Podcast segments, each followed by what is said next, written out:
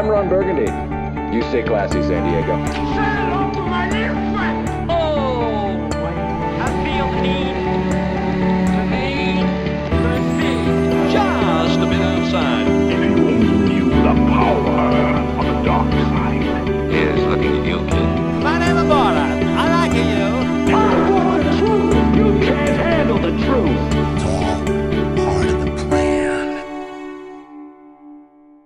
Buenos días, muy buenas tardes, muy buenas noches. Yo soy Fico Cañano y estás escuchando el nuevo episodio de Cine Express, tu portal oficial para todo lo relacionado al mundo de las películas. Eh, digo buenos días, buenas tardes, buenas noches porque este, estamos grabando ahora mismo, pero depende de la hora que usted esté escuchando, está escuchando este nuevo episodio. Así que nada, bienvenidos, gracias por estar con nosotros un ratito aquí. Y estamos hoy a 10 de junio del 2014, martes, eh, día de estreno en Blu-ray DVD. Y tengo aquí de invitado especial la voz de la gente, la voz del público, la audiencia, eh, vecino toda la vida y, y amigo de toda la vida. Les traigo aquí al señor Luis Angelet. Bienvenido, Luis Angelet. Gracias, gracias, saludos, gracias por invitarme a ser la voz del pueblo. Exactamente. Eh, No siempre, no siempre van a ser este, críticos de cine, directores, celebridades, tú sabes, Kardashians, eh, los Tom Cruise, de vez en cuando tengo que traer a la voz del pueblo. Y de una perspectiva diferente, que como ya estábamos hablando el otro día, quería integrarlo a, a este, al podcast, que ahora va, es más relax, más, más, más, más chilling. Este, hablar de cine para, para que tú traigas esta perspectiva de, de, de alguien que no todo el tiempo está metido en, en esto del cine y está yendo a ver películas y tú sabes. Y así, este, pues nada, o sea, bienvenido al, al show, Luis. muchas gracias, muchas gracias. Vamos, vamos para adelante. ¿Cómo es que dice la primera sección que tú sueles llamar trending? Así es que trending, lo- como, como en Twitter, trending topics. A- Antes que nada, quiero excusarme con el público que nos escucha. Este, la semana pasada tuve una semana fatal, como te estaba diciendo, que estaba fañoso y ten- tenía la garganta todavía. Si me escucho mal, pues estoy saliendo de- del catarrazo que me dio. En mi casa se enfermó todo el mundo, las nenas, eh, mi esposa, así que, ¿Sabe Dios si con Fañoso tenías así una nueva voz de locutor? ah, pues exacto, si me escucho mejor, pues más sexy maybe, pues, para las que nos estén escuchando, si es que nos están escuchando algunos, pues eh, a lo mejor, a lo mejor suena mejor, exacto. Pero sí, vámonos con el trending topic, vamos a ver si hoy nos vamos ligerito, porque la otra, las últimas dos veces he hecho podcast de cuatro horas, este, así que ahora vamos a ver si vamos más ligerito. Más nada, el trending topic es lo que está pasando la semana pasada, vamos a cubrir lo que pasó la semana pasada un poco, y lo que está pasando esta semana hasta por lo menos hoy que estamos haciendo el podcast. Y entre las noticias interesantes, eh, anunciaron eh, la gente de Disney y Lucasfilm que la actriz Lupita Nyong'o de 12 Years a Slave y Gwendolyn Christie, que eh, protagoniza Game of Thrones, pues se unieron también al, al elenco de Star Wars Episode 7. Este, que a mí me parece eso interesante porque eh, Lupita Ah, Nyong'o... Lupita llegó a ganar el Oscar, ¿verdad? Sí, ella, ella ganó el Oscar a, a Mejor Actriz de Reparto por, por el papelazo que hizo en 12 Years a Slave. Eh, alguien que no, ella no era, ella no, ella todavía ganó el Oscar y, y no es muy buen conocida, o sea, muy bien conocida. la- Este, no ha hecho muchas películas. Yo sé que ella salió en un papel, o sea, pequeñito, en la película nueva de este año de Liam Neeson del avión de Nonstop. Sí. Pues ella sale ahí y tú no la, tú no sabías ni que es ella, si no es porque estaba en Oscar Season, que esa película salió como en enero. Y yo, y uno la ve y dice, ah, mira, esa es ella, que sale en 12 Years a Slave, que, que estuvo bien, eh, hizo un tremendo trabajo. Pues, pues me pareció interesante porque ahora con esta película, pues obviamente además del Oscar, pues su, o sea, todo el mundo va a conocer, saber quién es.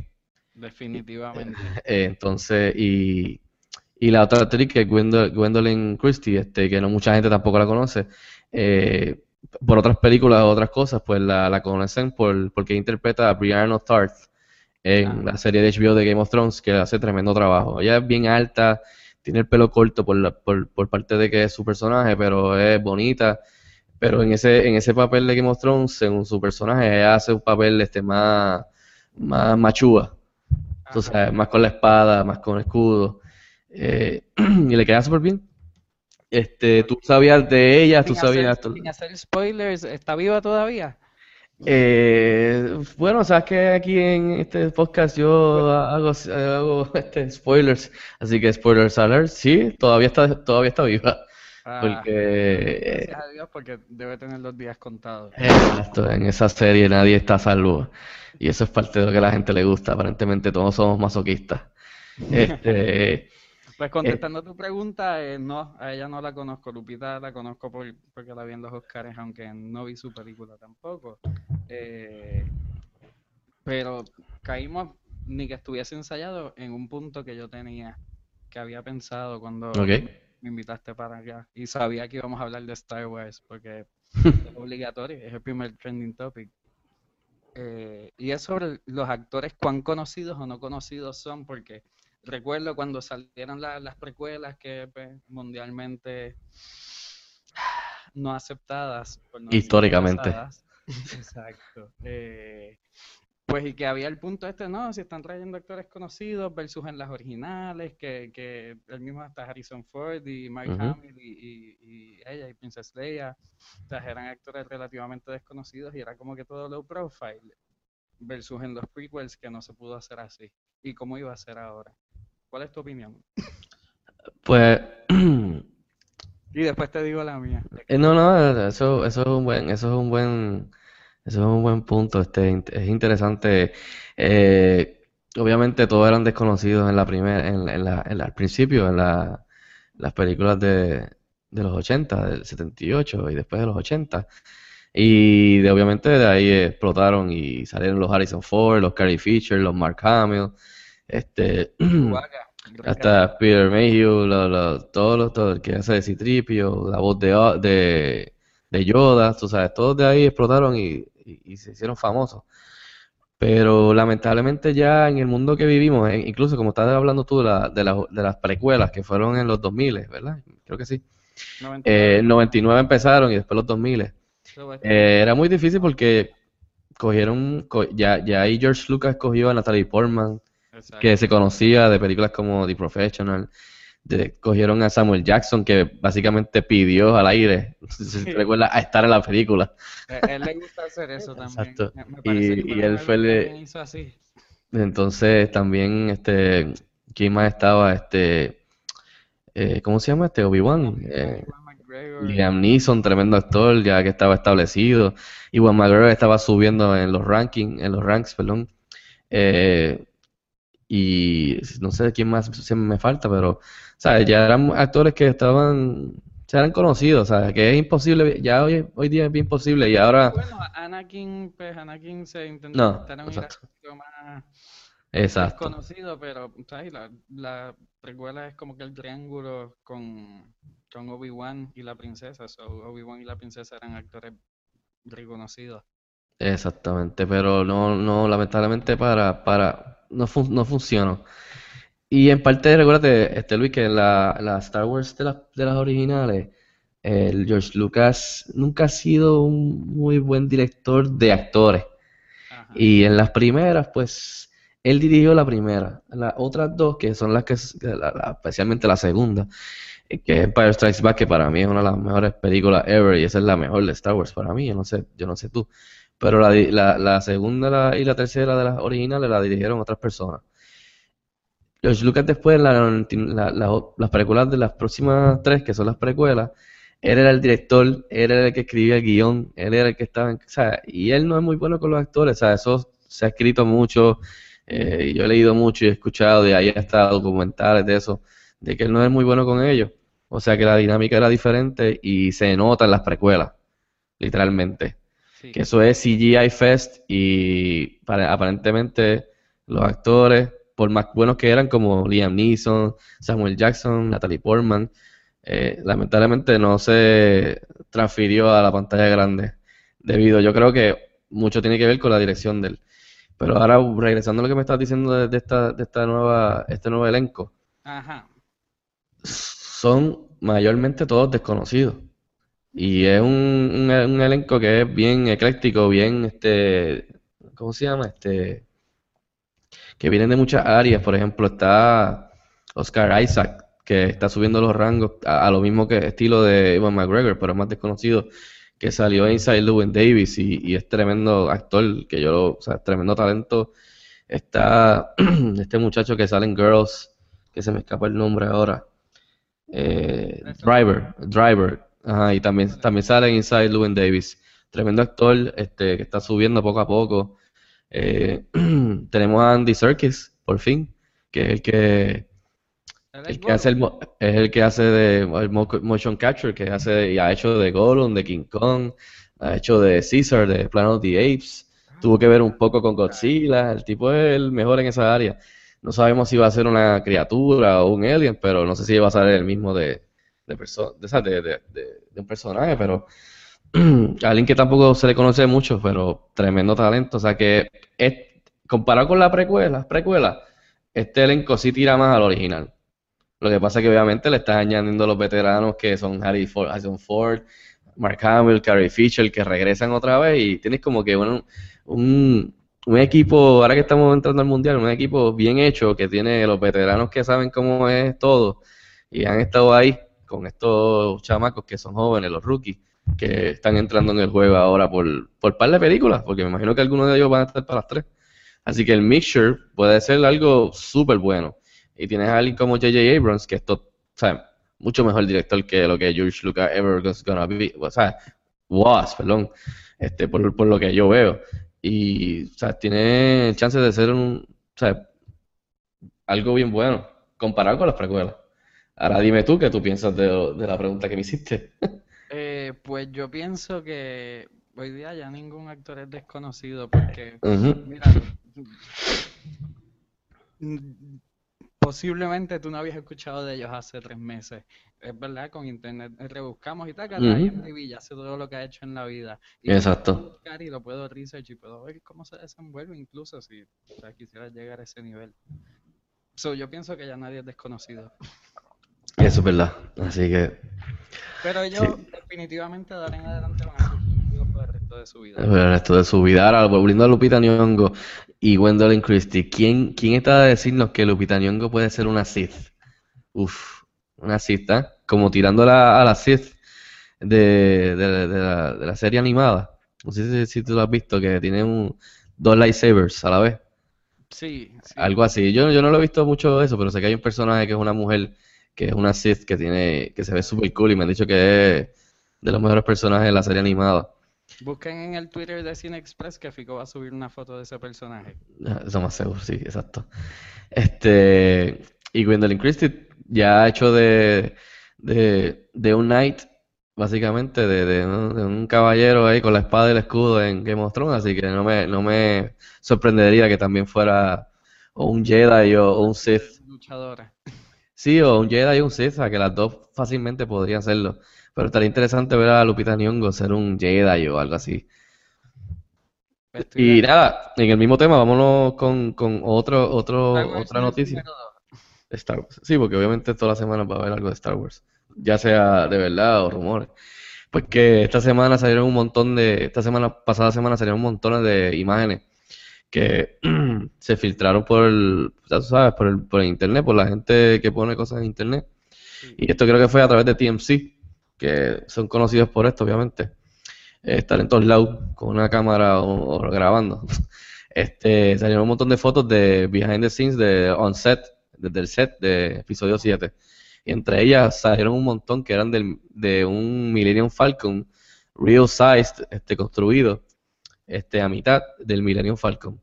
¿Y dónde, dónde es que, en qué país es que ellos están? Ah, yo creo que ahora mismo está en Abu Dhabi. Ok. Y Y en- allí soundstages. Sí, y sale gente vestida en, en como extras, vestidas en, en atuendos así, bien. Yo me imagino que obviamente están haciendo de. Eso está.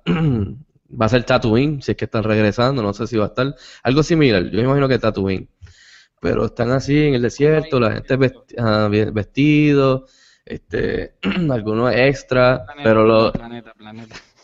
planeta, pero lo más interesante, o sea, lo más que está nada, obviamente, son las fotos que son el Millennium Falcon, o sea, que todo el mundo está como que, uy, el Millennium Falcon is back, obviamente, Harrison Ford, Chewbacca, Eh, pero lo más que me, me, me estuvo chistoso es que al otro día J.J. Abrams, el director, puso un statement que decía, eh, me- como me gustaría, algo así, o sea, estoy, estoy viendo, o sea, resumiendo, me, como me gustaría que dejaran de estar filtrando fotos online, especialmente diciendo que el Millennium Falcon eh, ni que está en la película, como que dejen de decir cosas, cosas ficticias, como que inventando. Y lo más es que si tú eres un Star Wars fan, te da que el statement está encima del, de la original, que Chewbacca creo que está jugando con Citripio o Arturito eh, en un juego de ajedrez bien raro, pero en el Millennium Falcon. No sé si Sí. te, no sé si te recuerdas. ¿Sabes Que que Chewbacca no- se enfogona y creo que Citripio le dice que no. Debajo de la no- ¿Ah? o después de la noticia lo googleo, la noticia que vi tenía abajo la foto, o sea, el caption de la película original donde sale el juego. Están jugando Chewbacca y alguien más. Y sí, y Arturito, y creo que Chewbacca se enfogona y él le dice, Citripio le dice, como que no enfoques a, no a un Wookiee, no enfoques a Chewbacca, déjala ganar. Pues está encima de esa misma mis- mesa, que, que si tú te das cuenta, si eres fan, te das cuenta. Y me estuvo funny porque básicamente J.J. Abrams tiene sentido del humor y está relajando, ¿me entiendes? Obviamente él no quisiera que estuviera saliendo todo a, a luz pública antes de que veamos la película. Pero lamentablemente ya no, o sea, vivimos en otra época y por, y por más que él le gusta siempre mantener sus proyectos en secretos como Cloverfield, como Star Trek, diciendo que no, que Khan no está, que Khan no está, que Khan no está, y, ahí- y terminó estando en la película. De que es bien, va a ser bien difícil mantener esto, el cual yo quisiera, porque en verdad, o sea, es- Star Wars es una, es una, es una serie, una película, películas que, que se basaron en ese elemento de sorpresa. Tú sabes, eso es uno de los plotlines más, plot twists más grandes en la historia, posiblemente el más grande. Y, y él obviamente va a querer tener sus sorpresas, pero en la época que vivimos hoy, Eso es va a ser igual bien que- difícil. imposible que los actores sean desconocidos. Exactamente, Pero ya. el 99, desde la primera, en la era del dial-up, ya o sea, existía más o menos el mismo nivel, yo me acuerdo, con, con la primera. Eh, Era un maquinario que me, me- me sentaba allí en mi dial-up y a veces chequeaba, pero sin mucho spoiler. Sí, no, pero ahí, mano, de verdad que ya, o sea, con el Twitter, el Facebook y TMC y online y en todos lados, y Wi-Fi, ya hoy es bien difícil, de mil, mil veces más difícil que antes. Y, y ahora que estamos hablando de Star Wars, Sale uno, lo que uno quiera ver- buscar y no, puedes ver el link y, y, y, y virarle la cara. exactamente. Eso, pero eso sí, ¿sabes qué es lo interes- ¿sabes qué es lo interesante? Que de la manera que J.J. Abrams con su sentido del humor está, está atacando esto de una buena manera, porque mira, si tú, si tú ves que el, el, por ejemplo, si yo me entro a mi computador y veo 40 fotos desde Abu Dhabi, de Tatooine, incluyendo fotos de Millennium Falcon, no y de repente, y de repente tú ves que J.J. Abrams hace un statement contraatacando ese, ese, ese, ese leak, diciendo, ah, me gustaría con el, con el chiste que hizo, Ajá. le quita atención a que a mí no me interesa entonces, después de yo ver que él le está poniendo que, que sí, que el Millennium Falcon sí va a estar, me quita a mí las ganas de yo tener que ir a ver las 40 otras fotos del Millennium Falcon, porque yo digo como que, como Star Wars fan, ok, estoy tranquilo, estoy satisfecho, porque él me dijo a mí ya, básicamente, que el Millennium Falcon va a estar. Si yo confío en él y no, me- no tengo que entrar a ver las otras 40 mil fotos del Millennium Falcon. O sea que en sí funciona lo que él hizo. Por lo menos eso, eso es lo que yo pienso. Ah, y Le quita, le quita la atención a eso. te quita la curiosidad de verlo. Exacto. Una, una cosa buena que, que yo quería comentar y, y- y, de hecho tengo dos comentarios. Uno es de persona común. Tiene, tiene que ver con, con, con el Wookiee.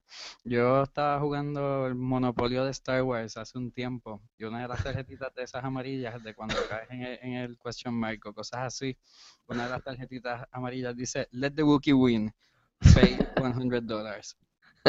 Exacto, pues de ahí es. Está bien cómico, bien cómico. Y lo otro es sobre el Life Size Millennium Falcon, que es algo que yo sé que también es, la gente está bien pompeada y, y, y, ¿sabes? que era una de las críticas a las precuelas, que era el exceso de CGI y se nota que ahora le están metiendo. Tre- tremendo punto, tremendo punto. Él, él siempre desde que los cogieron prometió que él iba a, a, a regresarlo al, al old school, de usar este, efectos este, prácticos y cosas eh, construidas en set y sets es que este, hechos grandes, eh, las naves, todo esto, going back to practical effects, básicamente. Y aquí, como tú dices, podemos ver que todo lo que le ha enseñado, incluso el video que hizo hace una semana sobre un, Un, un fundraiser. un fundraiser que está haciendo Star Wars, que tú puedes hasta hacer un, un extra o etcétera, pues sale él mismo en set, este, y, y, y de repente le pasa por al lado un alien, que es, o sea, no es un CGI, no es un efecto, es un alien, o sea, alguien vestido, o no sé si era una marioneta, o si era alguien vestido con el alien encima, o sea, lo que sea, era práctico y era hecho.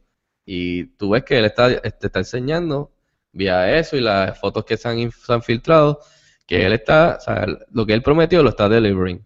So, por eso yo pienso que está en buenas manos este- esta, esta franquicia por el momento, así que Yo pienso que eso es bueno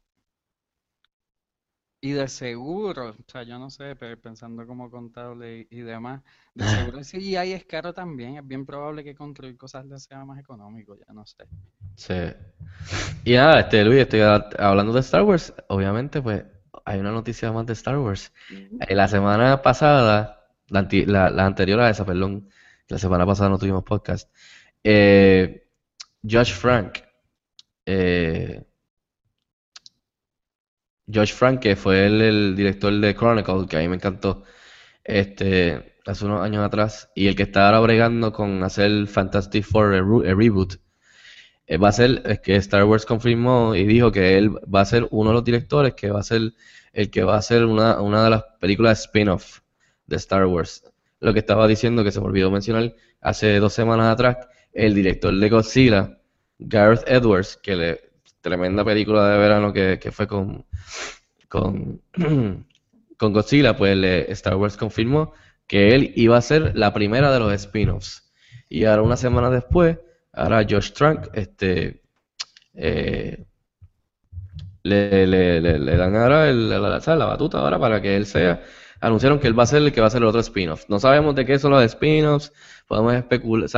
Podemos especulate y decir y pensar y asumir, pero no sabemos. Pero ya sabemos que además de las tres películas que están haciendo, la 7 y la 8 y la 9, eh, Josh Trank va a ser una y Gareth Edwards va a ser otra. Y me imagino que así van a seguir porque ellos lo que quieren hacer es sacar películas, maybe una o dos veces, dos películas al año entre medio de la, de la trilogía nueva. Eso es- siempre ha sido el plan desde que lo anunciaron. Este, y si siguen el, de alguna manera el, el formato que llevan, que lleva Disney con Marvel, pues eso, eso, eso mismo es lo que van a hacer. Tú llegaste a ver Chronicle, Sí, Chronicle, yo la vi, bien, bien interesante. sí, este, que es la película de fan footage de, de poderes. A mí me encantó esa película. Y pienso que, que Josh Trank, que para, para que a, Josh Trank le den una película, eh, o sea, Kathleen Kennedy y la gente de Star Wars, tiene que gustarle lo que él está haciendo con Fantastic Four. Y de Fantastic Four no le han anunciado nada, pero ya anunciaron el cast y... O sea, tiene que haberle gustado lo que está haciendo para decidir, ok, vámonos con este tipo. ¿Qué tú piensas? Pues yo, yo pienso que, que estoy viendo el IMDb de, de este individuo, del señor Josh Trank, y, y vamos, ¿sabes? Honestamente, sus créditos de director es una serie de cinco episodios, después Chronicle, y de ahí para arriba Fantastic Four, su secuela y Untitled Star Wars Project Number 2. Exacto. Chronicle fue un palo, o sea, de- supongo que dentro de, o sea, dentro de la industria, sea, su, su Sí, básicamente creo que fue su primera película, ¿verdad? Exactamente. Exacto, sí, no, fue un palo, o sea, este, eh, con los críticos y con la audiencia, ahora, y después cuando entró en Blu-ray, DVD, no sé si ya está en Netflix o Hulu, pues ha encontrado más fans, pero por eso te digo que, que Star Wars, además de ver eso, ve ahora lo que le está haciendo con Fantastic Four, con el reboot, con la franquicia esa, and they must like what they're seeing, para entonces darle el empuje a que decir, ok, este es nuestro tipo, este es el que va a ser otro de los spin-offs. Te- Por ejemplo, pregunta, ellos pueden Yo asumo que eso, sí, eso sí. que él está haciendo con Fantastic Four.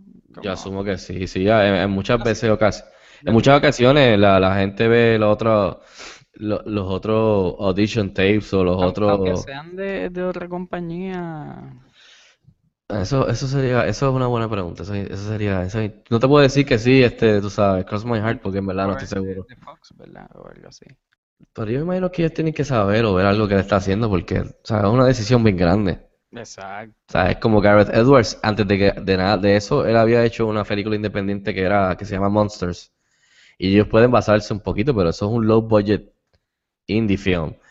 Pero al ellos ver Godzilla, y Godzilla es de, de Warner Brothers, ¿sabes? Ellos ven Godzilla y ve, estaban viendo lo que ve, lo que venía con Godzilla, que él llevaba ya un año o dos años haciéndola, y por fin ven, la ven completa en el cine o, Sí. o whatever. Y entonces ahí dicen, ok, pues este es nuestro tipo. Incluso hace- sacan, deciden antes de que el tipo decidan algo con Godzilla 2 o 3. O sea que Gareth. Edwards hizo Godzilla, va a ser Star Wars, y la gente de Legendary ya dijo que ellos van a, a esperar supuestamente a que entonces él venga a hacer la 2 y que él está amarrado, o sea, firmado para hacer la 3. O sea que yo creo que sí, que, que aunque sea un estudio que sea competencia, ellos tienen que reunirse con él y verlo con, o sea, lo que él está trabajando, no sé. Pero, pero creo que está en buenas manos. Este, ¿qué te gustaría a ti ver ya con ese, con ese estilo de Chronicle en el mundo de Star Wars? Vamos a ponernos a asumir aquí. ¿Te gustaría ver un, un- algo totalmente nuevo? ¿O te gustaría ver, que es lo, lo que pasa siempre mucho con los spin-offs, el, el origin story de alguno de los personajes? Como, digamos, ok, pues Josh Trank va eh, eh, a hacer la película de Boba Fett de cómo Boba Fett llegó a ser Boba Fett o qué hizo Boba Fett eh, durante no sé qué película la otra, tú sabes. O te interesa ver algo totalmente nuevo. Pueden hacer lo que quieran y Y la gente va a ir a verlo, la obviamente. gente va a ir a verlo. Sí, va a ser dinero regardless, eso lo sabemos Sí, ya, no, pero, no, pero- pero personalmente a ti, ¿qué te gustaría ver? ¿Te gustaría ver cuando Yoda era bebé? ¿O te gustaría ver otra cosa? Nuevo, que sea que se inspire y que haga algo, o sea, de él, en ese universo. que, que la el Un- Untitled Star Wars Project Number One es el del otro director, el de el de Godzilla, ¿verdad? Sí, el de Gareth Edwards. Y ese va primero, este va segundo. Asumo, sí. Pues yo pensaría que el primero sería de un personaje conocido, de una historia conocida, y el segundo yo creo que puede tener más libertad de, de hacer algo nuevo. Exacto. Eso sería, eso sería. teoría loca de... Sí, no, pero podría terminar siendo así, fíjate. O sea, que el que tiene la presión bien grande es el primero. Tú estás Sí. diciendo, si al otro le va bien, aunque pues tú puedes hacer lo que tú quieras. No, pero estas películas toman más tiempo en preparar, que de seguro ellos tienen que tener algo escogido de que vean Exacto. como Ellos, ellos, ellos ya, ellos de seguro ya saben lo que cada uno va a hacer. Lo que pasa es que obviamente no van a decirlo de, de primer cantazo. Pero nada, entonces vámonos con otra, con otra noticia que estamos, a- eh, estamos, vámonos más ligeros. Este Peyton Reed, el director de Yes Man, no sé si te recuerdas de con Jim Carrey. Sí. Por fin es el que escogió, Marvel escogió para ser el director de Ant-Man. Eh, esto es después de semanas de rumores y cosas, porque la persona que iba a ser el director de esta película, ahora Sí, se me escapa el nombre, este, ¿cómo es que se llama él? Edgar Wright. Edgar Wright. Este, él iba a hacer esta película, llevaba ya ocho años formalizándola. Por fin le dieron el green light y parece que hubo una diferencia, este, diferencia de eh, creatividad. Obviamente, pues se, se, salió del proyecto. Y después de eso, pues ya Marvel llevaba ya un par de tiempo buscando otro director. Eh, algunos se leyeron, y, pero este, no quisieron este, amarrarse al proyecto. Pero este, ahora por fin este Marvel ya tiene al director para Ant-Man va a ser Peyton Reed. Hizo la comedia, como te dije, Jim Carrey, Yes Man hace unos años. Por lo menos eso es lo que yo me recuerdo de él. Este, por lo que te deja de, te deja decir que Ant-Man va a tirar más a comedia. Eh, definitivamente, especialmente también si, si te dejas llevar por los ocho, ocho años que Edgar Wright estaba tratando de, de hacerla. Y otro, otro aspecto no- interesante de la noticia es que mencionan que Adam McKay, que es el director eh, de Anchorman 1 y 2, este, y de otras películas buenísimas La que ha, con- de, de Will Ferrell. ajá, que ha trabajado mucho con Will Ferrell, exacto, y, y ha tenido bastante éxito. Él va a estar, eh, él va a estar involucrado revisando ese guion, que me parece genial, porque Adam McKay es buenísimo para eso. Pero con esos elementos que te dice la noticia, tú sabes que Ant-Man va, va a ser de todas las de Marvel la más tirando comedia. Sí, Yo espero que no sea slap- slapstick, este, tú sabes, es tonto, estúpido de, de- de comedia, pero eh, no sé, no sabemos. Va a ser comedia. La historia de Ant-Man no, no tengo ni idea de qué podría. Exacto, yo, yo en verdad ya ni sé. Pero por el momento Paul Rudd y Michael Douglas y todos los que ya han Paul y estado... McKay han trabajado juntos, como ejemplo Exacto. Anchorman. Anchorman. Este, yo, yo estoy mal o, o Adam McKay también hizo con Will Ferrell Step Brothers.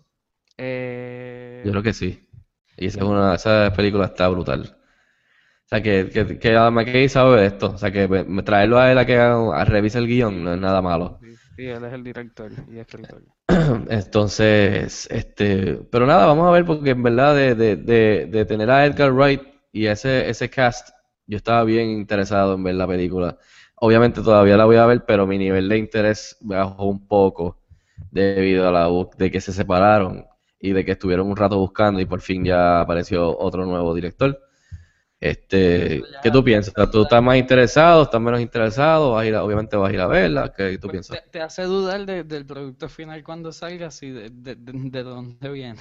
Exacto, eso es un caso que lleva ocho años haciendo algo, el tipo se sale y el que entra, bro, él tiene una presión inmensa, o sea, que es, o sea, injusta. Pero ahora el tipo va a poder trabajar con lo que el, el otro ya había hecho y había preparado, o sea, que es una, es algo, o sea, difícil, Eh, no es fácil. Pero como tú dices, tienen una fecha establecida Exacto, tiene presión por todos los ángulos. O sea que va a ser interesante ver el producto. Ojalá termine siendo algo bueno, tú sabes. Con lo que, como Marvel, que siempre. Marvel todavía no ha fallado, pero Exacto, eso se ve como que puede ser se la supone primera. que les toque algún día. Entonces, seguimos con la noticia. Scott eh, Derrickson, eh, el director de Sinister y Deliver Us from Evil, eh, siguiendo noticias de Marvel, Marvel anunció que él va a ser el director de Doctor Strange. Este, y se rumora que Marvel quiere al actor Jared Leto para que sea del Doctor, Doctor, Doctor Strange. Eh, yo no estoy, yo no sé mucho del de Doctor Strange, sé que eh, es un personaje que, que también va a ser algo de challenge para, para Marvel transferirlo a la pantalla grande a, a- a la, a la audiencia de hoy día. Pero me parece que el director es bueno. Yo vi el Sinister estaba buena y Deliver Us from Evil viene ahora, creo que sale este año. Sí. Pero no sé mucho de, de, o sea, además de eso, no sé mucho de él. Y del personaje de Doctor Strange, yo nunca leí mucho de él en los cómics cuando era joven. No puedo decir mucho. Sé que hace unos años Johnny Depp estaba amarrado, supuestamente amarrado, vía rumor de que él iba a ser Doctor Strange. Sí. Y tú sabes que él es medio así, medio weird, con los papeles que hace de, de, de, de Pirates of the Caribbean y cosas así. Pues parecía que era buen fit, pero me, me interesa el, el rumor ese de Jared Leto, Jared Leto, que es el de 30 Seconds to Mars. Sí. Y, y actúa, o sea, buen actor, tiene, o sea, es talentoso. Y ganó el Oscar, ganó el. Oscar, ganó el Oscar, el Oscar también, exacto, este año por Dallas Buyers Club, tremendo trabajo. Me interesa, me interesa esa idea y lo más que, no, que si ese, ese, ese actor es demasiado joven, ese es un chamán, ese tipo tiene cuarenta y pico de años, brother. No, él no, él, es- él es más viejo desde, desde que salía en MTV, él era viejo ya. Por eso, My. So-Called Life. Un Claire Danes, chacho. Pero ese, por eso te digo que no, que es muy bien, muy joven para ser Doctor Strange. Mi gente, ese tipo tiene cuarenta y pico años. Lo que pasa es que el tipo tiene babyface, pero de que tiene talento para hacerlo, tiene talento. O sea, que no me, no, de que él haga el personaje así raro, este, este cookie de qué sé yo, eh, crazy de Doctor Strange. eh, o sea, está, puede hacerlo, está en su range. Así que, no sé, vamos a ver, ese es otro, otro, otro, otro personaje que se, que va a ser challenging para, para, para Marvel, como Ant-Man. A mí me, me llama la atención lo que leí sobre, ¿sabes? Sobre Doctor Strange, que es más, ¿sabes? Los temas son más así mágicos y fantásticos y menos, menos de la Tierra, en la misma línea que Guardians of the Galaxy, que es la próxima noticia que vas a dar. No, no, no, no, ni- no, no, no, ninguna noticia de... Ah, bueno, sí, este, este, más abajo sí, este, tenemos que Josh Brolin, eh, Marvel anunció, este, va a ser el que va a ser aparentemente la voz del villano Thanos de Guardians, en Guardians of the Galaxy que sale en agosto y posiblemente en las próximas secuelas, me imagino que Avengers 2 o 3, definitivamente tiene que ser, me imagino que, que Avengers 3 porque ya Avengers 2 va a ser Age of Ultron, pero me imagino que, que, que de alguna manera va a salir Thanos. Sí, Eh. Hace demasiado tiempo nos, nos dieron el, el- tease. para que no lo hayan usado nunca. Sí, este, pero no sé si él, me imagino que él va a hacer motion capture y va a ser la voz, pero No sé si él va a salir él físicamente. Eso veremos. Por ahora lo que confirmó Marvel es que por lo menos o sea, va a interpretarlo ya, me imagino que vía, vía la voz, hacer la, hacer la voz por lo menos. Pero me pareció interesante, Josh Brolin es un buen actor, no sé si te recuerdas de él en Goonies, Sí, pero ahí él empezó ahí, ¿sabes? Se pegó ahí y después se pegó nuevamente, básicamente su carrera cogió otro push con, este, ¿cómo se llama la que sale, que ganó el Oscar de los Coen Brothers? Eh, Ay, Dios mío, que el que se topa con el dinero. Que sale Tommy Lee, eh, Tommy Lee, este Jones también. Con- no, oh, Country for All Men. sí, esa misma. Esa, no me recuerdo, se me olvidó de repente. Pues cogió el empuje de nuevo y él eh, se ha mantenido ahí, pero tampoco ha hecho cosas nada espectacular. Fíjate, él Este- hizo, él hizo la película, una No, Country for All Men. Ahora me recuerdo, perdón. Exacto, él hizo una película de George W. Bush, esa es la que yo me acuerdo de él. Fíjate, nunca la vi, tengo que verla, eso es verdad. Dicen que hizo un buen papel. Este, con otra noticia, eh, Roland Em- Emmerich va a ser el director del inminente reboot de, Sta- de, de Stargate. Y va, esto va a ser, esta película es la, el, lo, lo funny de esto, eh, la- dicen que la película va a ser, ahora va a ser una trilogía, o sea, que van a hacer una trilogía para este reboot, va a ser una trilogía. No, no, va a ser, exacto, va a ser lo que fue una película original, ahora la van a convertir en una trilogía y va a ser obviamente un reboot y va a ser una trilogía nueva. Lo que me está funny y particular de esto es que el mismo director de, Sta- de Stargate del 94 y escritor va a ser el director de su propia película del reboot nuevo. O sea que esto es, estamos llegando a otros niveles ahora con los reboots. Sí, no, no, los reboots. O sea, que, tú sabes que hace 20 años, Joss, hace, hace no sé cuántos años fue Joss, 30, whatever. Este, tú sabes que yo creo que vamos a hacer un reboot porque yo creo que puedo hacerlo mejor. Vamos a hacerlo yo mismo, que fue el director Steven Spielberg. Voy a hacer el reboot de Joss con mejores gráficas. Y quiero hacerle una trilogía. O sea, que esto me, eso me parece interesante. Yo estuvo sus contras. Sí, pero, o sea, me interesa, me está, me está súper, súper funny eso. Que Pero ahora, te pregunto, no sé cuánto sabes, ya aquí, tipo común. Eh, Stargate es una película que después tuvo muchos spin-offs, pero en televisión.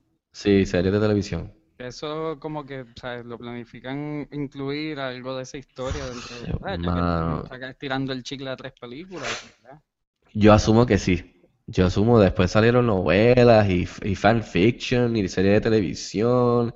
Y después la serie de televisión no le fue bien y después terminó en un canal sci-fi, un canal de esto.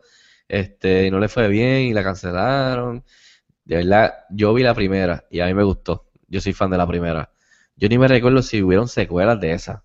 No me recuerdo. Pero la del 94 Star, Stargate, a mí me gustó. De seguro. Exacto, yo ni sé. Eh, me recuerdo de la serie de televisión, pero nunca la vi. Pero me imagino que a lo mejor sí, me imagino que sí van a querer hacerlo, o sea, van a integrar parte de esas historias, pero la primera a mí me gustó. Ahora, me parece curioso eso de que el mismo director va a hacer el mismo reboot de su propia película. Pero nada, ya saben, va a hacer una trilogía nueva. Y entonces, noticias rápidas antes de, de irnos a otra sección. Frozen se convierte en la quinta película más taquillera en la historia. Este, la, obviamente pasó, llegó ya a, los- a 1.2 billones. Eso incluye La- los DVDs y eso, ¿verdad? No, eso es, esto es box office. Eso es box office solamente. Entonces, fíjate, no, no estoy seguro, pero puede que, puede que incluya esos DVDs y Blu-rays. Este, pero si incluye ese este, eh, merchandise, hubiese sido la primera ya. Definitivo. Pero primero, para que tengan una idea, primero está Avatar, segundo está Titanic, tercero está Avengers y cuarta está Harry Potter, la segunda parte de Deathly Hallows, que es la última, básicamente. Tú sabes que me impresiona que en la época, bueno, eso incluye Titanic 3D, Eh, yo porque no sé, verdad, Titanic no. la taquilla era mucho más barata. Exacto, yo, todas Avatar, Avengers y Harry Potter todas tienen regular y 3D. Y sí, yo, yo, yo no creo que eso, yo no que, yo, hay que chequear porque yo, yo sé que estaba viendo la información en, en yo estaba chequeándolo en Box Office Mojo, que ahí es que yo chequeo a veces lo, lo, lo de la, la taquilla.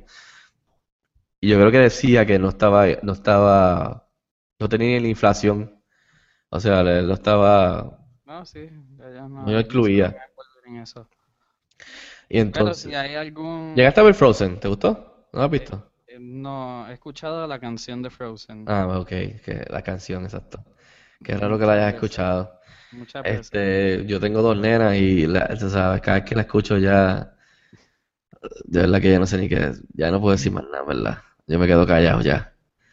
Este, en otras noticias, en otras noticias, Guillermo del Toro confirma que, el director confirma que se encuentra terminando el guion de Pacific Rim 2, eh, que estrenó el, el verano pasado, con Zach Penn, e incluye de regreso los personajes Riley eh, Beckett y Mako Mori, que básicamente son los protagonistas de la primera, y que no es una precuela, como muchos pensaban, que él está haciendo como una secuela y que lleva meses trabajando con Zach Penn en secreto, o sea, sin, sin, sin hacer headlines ni nada, pero una entrevista en estos días dijo que sí, que la está haciendo y que va a ser unas ideas que tiene locas ahí, este, nuevas, diferentes a la primera, pero que va a tener un montón de, de spectacle, la acción y que, pero básicamente que sí, que sigue los eventos de la primera, o sea, como que después de la primera, lo que los, e- los eventos que transcurren después de eso. Tú llegaste a ver Pacific Rim, ¿verdad? Eh, no. No, no, como no visto Pacific Rim, robots contra monstruos gigantes, y tú no lo has visto, Luis. Tienes que verla, mano. Cuando Pacific Rim estaba en el cine y es que hice un plan perfecto Ah, ¿verdad? Que hablamos, para que fueras a IMAX. 3D, Eh, y después exacto. nunca llegué. Ah, contra. Tienes que. Hubiese estado brutal verla en IMAX. Pues tienes que verla, muy, buena. Te digo, este. No sé, en verdad, eso no, eso no, no quiere decir que está. Que van a- que tiene luz verde a producirse. Básicamente, eso lo que te está diciendo es que ellos están trabajando en ella para entonces presentársela al estudio y que entonces ellos le den luz verde. Eso no quiere decir que. Ojo, eso no quiere decir que Pacific Rim 2 viene.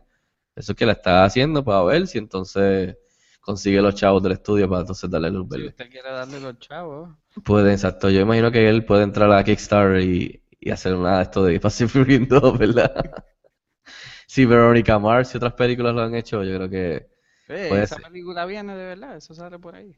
¿Qué cosa? Eh, eh, esa Verónica Mars. Yo la vi, sí, eso salió. sal- Ah, ya yo creo salió, que es- eh, está en, marzo tuvo, tuvo un limited este release en Estados Unidos, como que en marzo, yo creo. Y yo la vi, este, eso es uno de los filmes que era Same Day, este, as theaters en Video on Demand.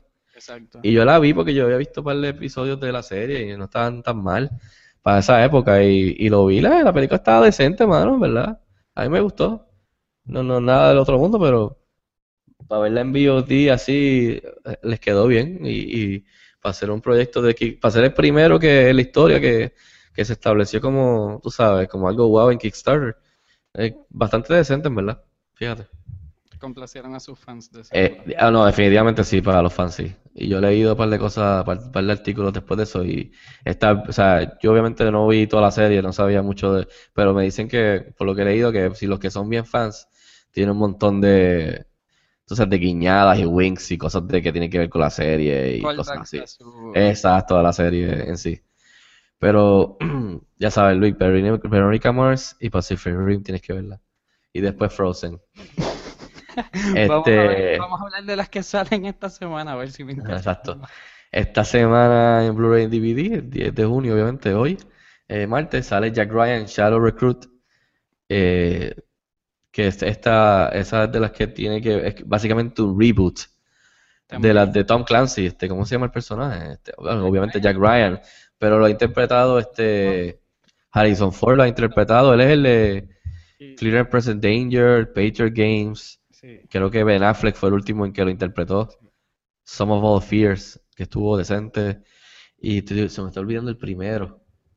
Él es el de The Hunger for Red October con Sean Connery y lo interpretó. El. 30 Rock, Alec Baldwin, ese mismo, también. Todas buenísimas. Y incluso la de All Fears está buena. Eh, pues obviamente, pues ahora Jack Ryan es este, el actor este de Star Trek.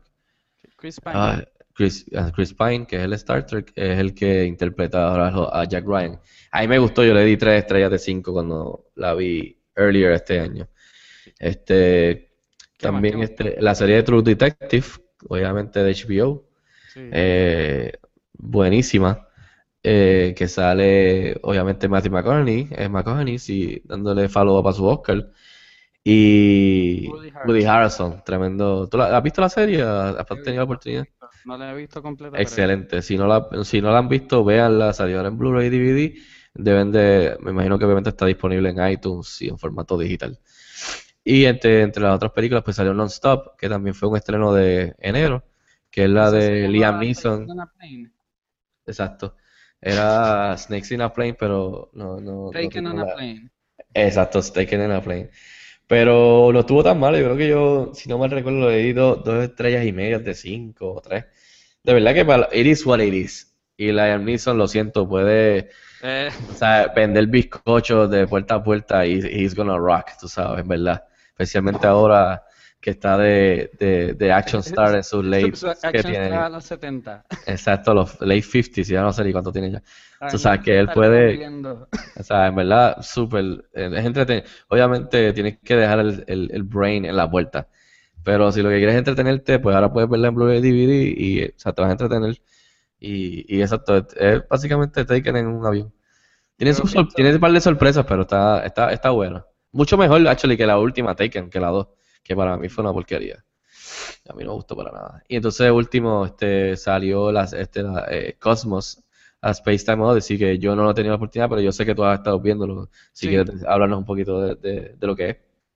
Ah, Cosmos es un programa educativo científico. Eh, Cosmos es producido por Seth MacFarlane, eh, sorpresivamente. de- Wow, de verdad. Sí, sí, sí. No sabía eso, pues, además de tener como ocho programas de muñequitos en Fox, pues decidió invertir su dinero en esta serie que es bien educativa. También es un reboot.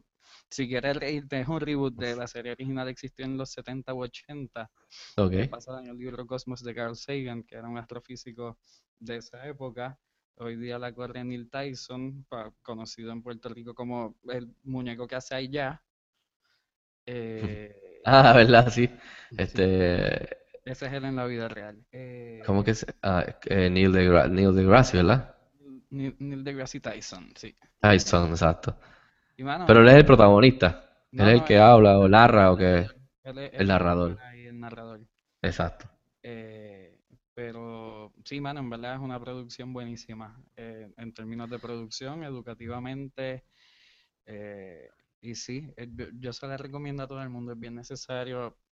Sí, yo la quiero ver. que Este, existieran más, más programación así educativa en, eh, con la exposición de Network un domingo a las 9 de la noche, que Sí. el horario que estaba. Eh, Esto, eso, eso- esto estrenó este año, ¿verdad? esto es una, Este, una serie o... una miniserie, esto es un... debería- ¿Cuántos episodios tienen? Si, si logran sacar de spin-off un segundo season, pues estaría genial. ¿Como cuánto, honestamente. cuánto, como cuántos episodios tiene la serie? Episodios. El último episodio fue ayer, por eso es que pues, sale- estamos hablando de que sale en Blu-ray hoy mismo, porque el último episodio fue ayer. Y todos son, todos son de una hora. Eh, todos son Técnicamente. una hora. ¿Y de qué es lo que están hablando los, o de qué narran, de qué están O hablando? sea, eh, van, te hablan de la historia del universo. Hon- Honestamente, es un resumen de la historia del universo. de nosotros como humanos, nuestra relación con el universo y, y bueno, y proyección hacia el futuro y explicar muchas cosas que no entendemos, como la evolución, que es bien difícil de, de grasp en, en muchos aspectos, pero no, no vamos a hablar de eso.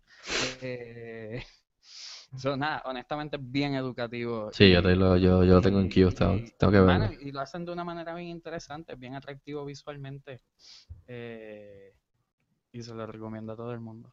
Ay, pues ahí tiene, Luis les dijo que vayan, que vean Cosmos a Space Time Odyssey, que ahora está en Blu-ray DVD, me imagino que obviamente está en formato digital, en iTunes. Está, ahora mismo yo, lo- yo lo veo en, en la aplicación de Fox Now, que está O sea, por lo menos en, mi- en- en- Fue, entonces fue en Fox que lo estuvieron dando, ¿verdad? ¿No? Exactamente, en Fox. Ok, De, exacto. de- de hecho, tienen un website, eh, eh, está en internet legalmente, en un Wow. website. Ahí pues está.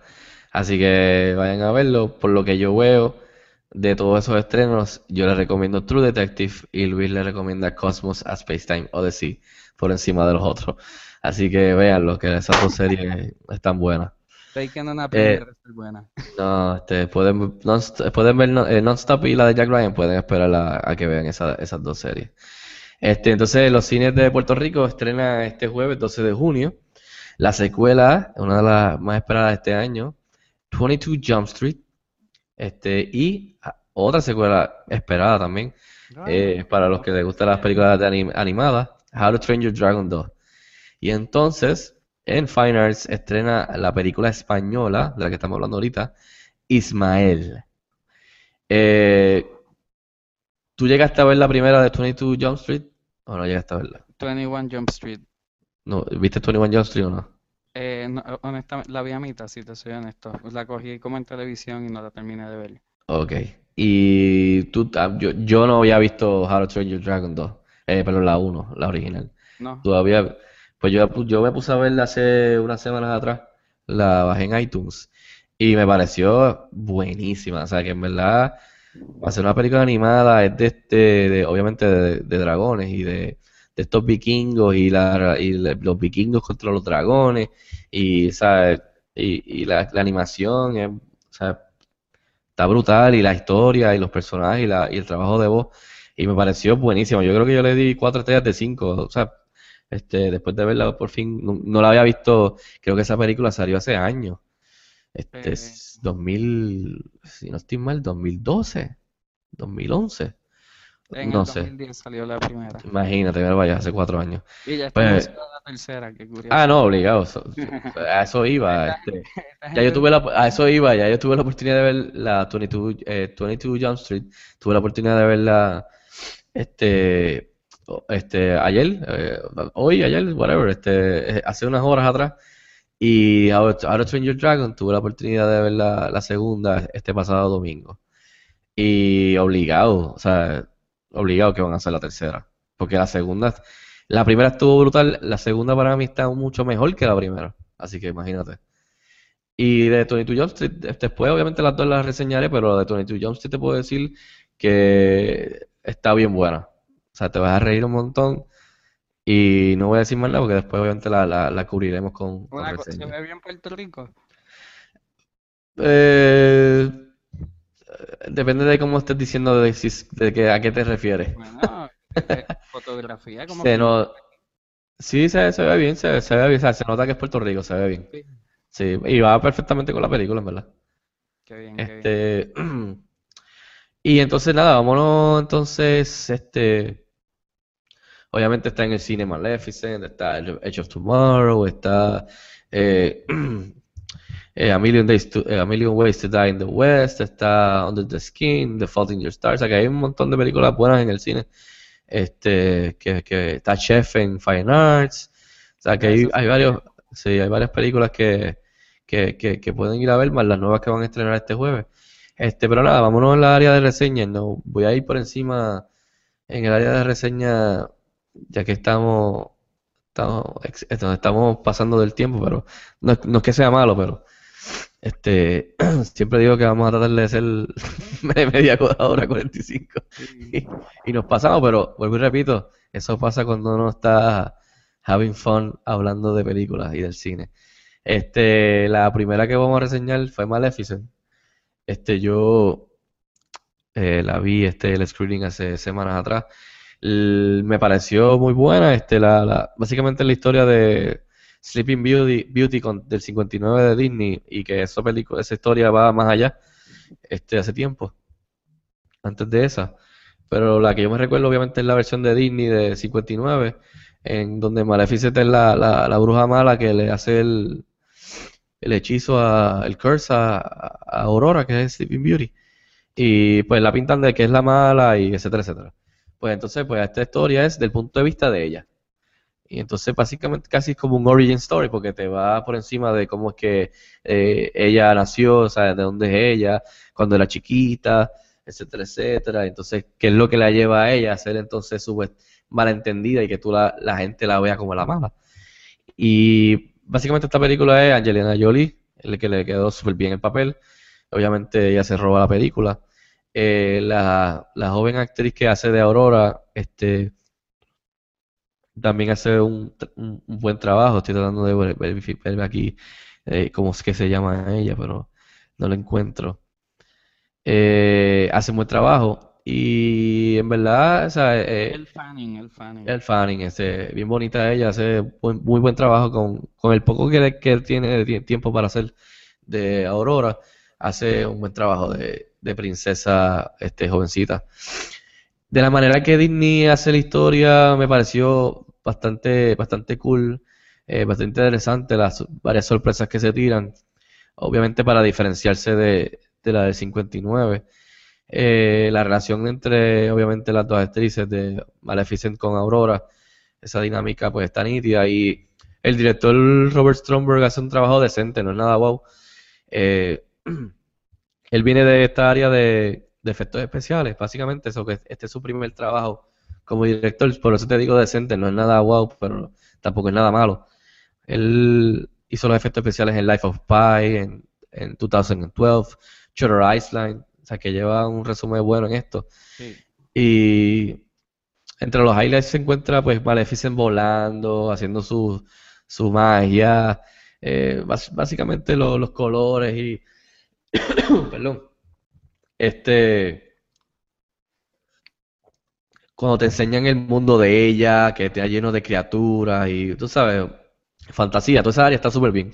Sí. Y algo que me pareció genial, eh, cool también es que, obviamente, siguiendo la racha de Tangled, Brave y Frozen, pues Maleficent también cae en la categoría de Disney, Disney dándote esa, ese girl power de que los príncipes hoy día no, no, no tienen que depender del príncipe, ¿me entiendes? Y de Happy Ever After y, y de que terminas con el príncipe, que es más, como, como te dije, Tangled y Brave y Frozen, pues es girl power. Ahora, además de, besides this, este, entre las cosas malas, por ahí por encima, hay un, hay las tres hadas madrinas que salen en la, ani- la película animada. Aquí, pues obviamente son, obviamente live action, pero aquí son, para mí, horribles. No eran necesarias y eh, llega un momento que se, se son, i- ¿sabes? Pueden ser annoying. Este, y en ese mismo tono hay un montón de personas que, que salen en, del elenco que son totalmente desperdiciados como Char- Charlito Copley, o Charlton Copley, perdón si no lo estoy diciendo bien, que es el de District 9 y después hizo Elysium. Sí. Tremendo, tremendo talento, o sea, tremendo Sí, actor. Porque él es el, el rey. Y cuando son jovencitos, él hace una amistad con Angel, o sea, con Maleficent. Sí. Y eh, también la película tiene que ver con esa relación. Perdón. Él es aquí totalmente desperdiciado. O sea, después de un par de escenas, él básicamente lo, lo, lo, lo relegan a estar sentado en un, en un salón oscuro por el resto de la película, esperando, esperando por fin otra vez eh, enfrentarse a, a- a, tú sabes, a, a ver a Maleficent de nuevo. Y, o sea, un tipo que actúa así de bien, para mí eso es desperdiciar el, el talento en la pantalla grande. disponibles en su agenda. Exacto, y entonces, además, además del acento que hace es horrible, o sea que yo no sé ni lo que, no se entendía lo que estaba diciendo. Y otra de la- y otra actriz que es buenísima es Juno Temple, perdona aquí que estoy con la tos esta, que, que ha salido en películas como Killer Joe y Three Musketeers, que es, eh, tre- o sea, tremenda actriz joven, eh, joven actriz, perdón. Pues aquí es una de las tres hadas madrinas, y como te dije, pues como las tres hadas madrinas lo que saben es básicamente tratando de hacer comic relief y mucho más, muchas veces termina siendo flat los chistes, no, no funcionan de lo que funcionan. Pues por eso la- digo que tener esa actriz de hada madrina ahí eh, fue, la desaprovecharon.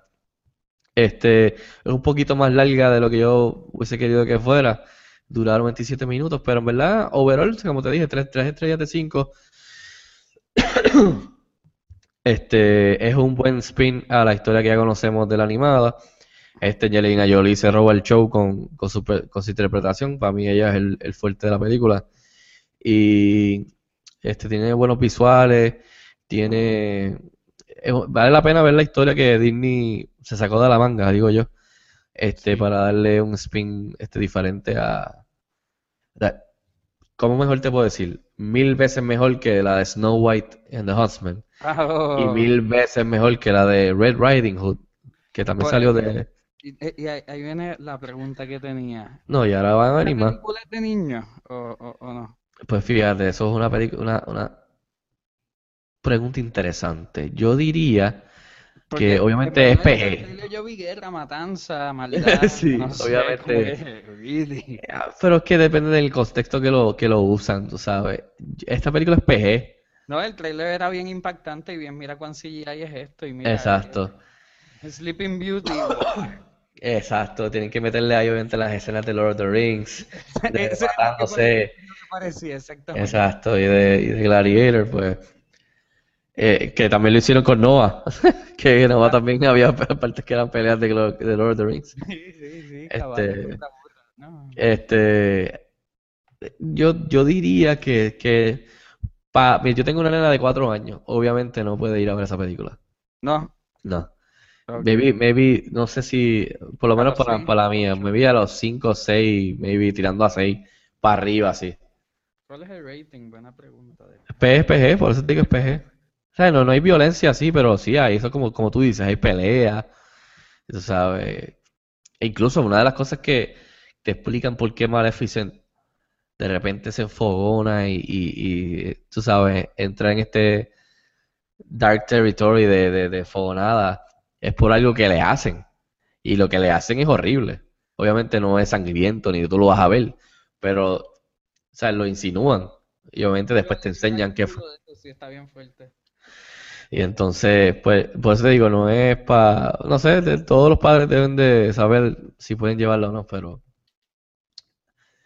yo le di 3 de 5. Así que nada, este, vámonos, vámonos entonces con Default in Our Stars, que es este, la película que va a ser el boom en la venta de, en las ventas de Kleenex. Creo que ya lo hizo. Y fue la, la película que ganó este, esta semana la taquilla. Este. Aquí en Puerto Rico. en Puerto Rico, no, en Estados Unidos también. Sí. Eh, Ah, se no, llevó el me- número uno. En, en Sí, imagino que fue aquí en Puerto Rico, no sé si fue. fue Maleficent. Otra vez, mira para allá. Sí. Inclusive creo que en la americana, no tengo aquí la, no tengo aquí lo- los resultados, pero creo que Maleficent llegó segunda en Estados Unidos. Sí, eso es correcto. Yo lo tengo. Y lamentablemente Tom Cruise con Edge of Tomorrow llegó tercera. Eso Va, vas no lo a- veía mucha gente. hablar de esa también? Sí, voy a hablar de esa un poco, pero vámonos, vámonos este, un poquito aquí, estoy quedándome sin voz. Esta, 125 minutos, básicamente esta es una película, Señas cortas. exacto. Eh, me, me dice corta, corta, me empieza la musiquita, La- la, eh, musiquita, la eh, musiquita La de... versión larga de todo este contenido está en internet disponible en cinexpress.com. Exacto, gracias Luis.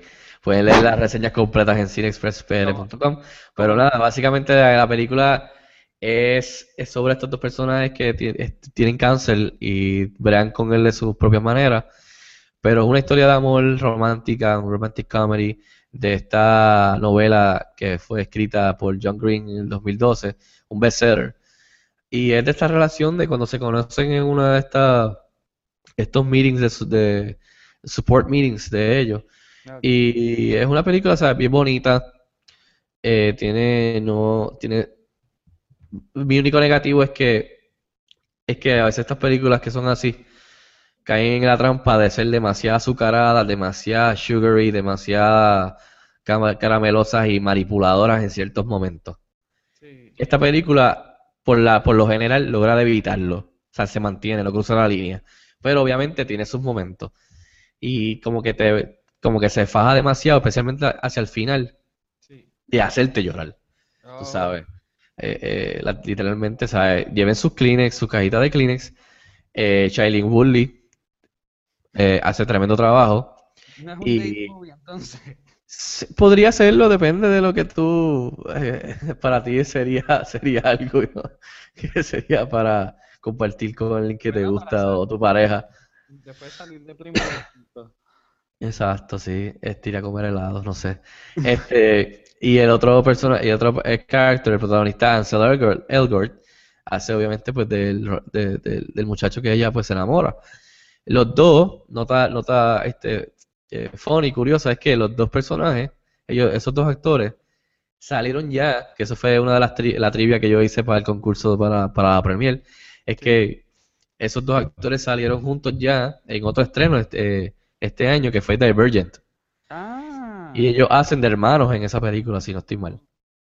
Y entonces aquí, pues salen de, de, de Love Interest, ¿sabes? De, de, de pareja.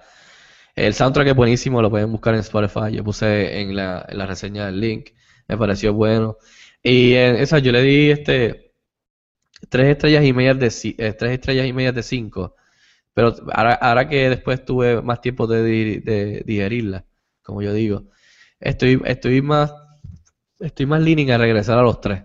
Y es por esto.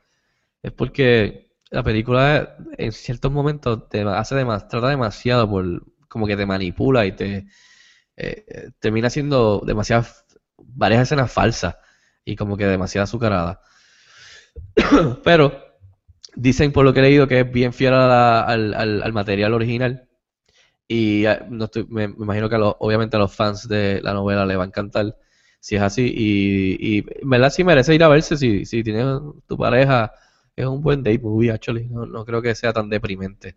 Ah, ok. Pero lleva tu cajita de Kleenex porque yo no lloré, pero se me aguaron los ojos varias veces. Este, y es una película muy bonita. Así que nada, ya sabes. Puedes leer el, el- el- el resto de la reseña completa en, en cineexpresspr.com, como Luis ya nos gritó y les recordó, les recordó a todos. Este, vámonos con Hechos Tomorrow. Esta tienes que verla definitivamente, así que ¿Esto que es original o esto es basado en un libro? Pues mira, esto es basado también en un, yo sé si es un short story o una novela, pero yo sé que se llama este All You Need Is Kill. Y así se llamaba la película hasta que se la cambiaron en, en- en lo que la hacían. Sí. Pero que para mí me parece más eh, un, título más, más nítido, el de All You Need Is Kill, Que Edge of Tomorrow, que parece, parece un, un título de, de una novela o algo de esas, de soap opera. The Edge, Edge of Tomorrow, qué sé yo, qué pasará en el episodio de hoy. Pero nada, esto obviamente entre las cosas más, entre lo bueno y lo malo, eh, para mí ese, esta es la, la, la sorpresa del año hasta ahora. Eh, esta película estaba bien low, o sea, bien low in the radar, ¿cómo se dice? Bien, bien, bien calladita. La, Underrated. la under- no, no, como que estaba bien, bien below the radar, es lo que quiero decir. Este, la campaña de mercadeo no ha sido muy buena para mí. No me, no, o sea, no, este, no sé, pero tiene todo lo que tú quieres de un blockbuster movie. Este, tiene acción, tiene un montón de humor, eh, para mi sorpresa es bien cómica.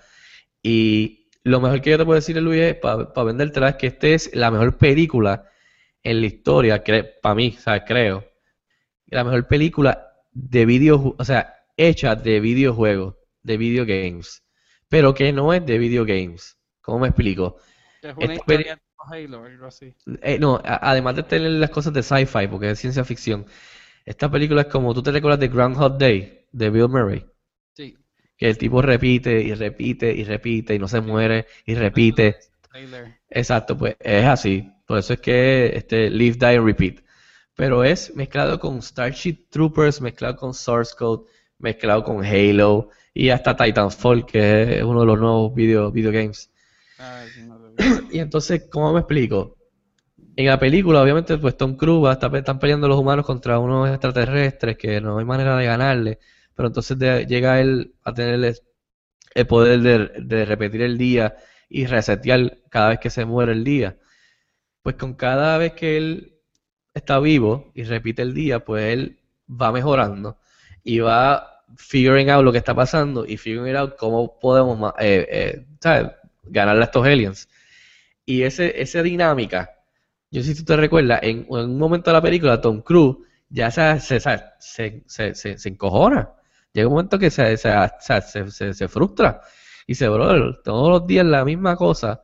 No hay manera de cómo yo poder figure qué hacer para ganarle a, estos, a estos malos, a estos aliens.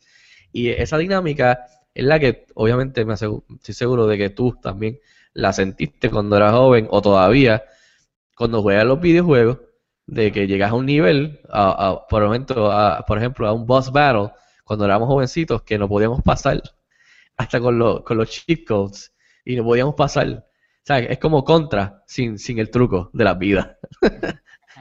Y tú seguías y seguías y seguías. Y esa dinámica, ese, ese, ese sentimiento de estar jugando y tratar y te enfogona y tiras el control y maldita sea la madre, ¿cómo yo puedo hacer para pasar a este nivel? Tú sabes, pues esa dinámica es lo mejor de la película.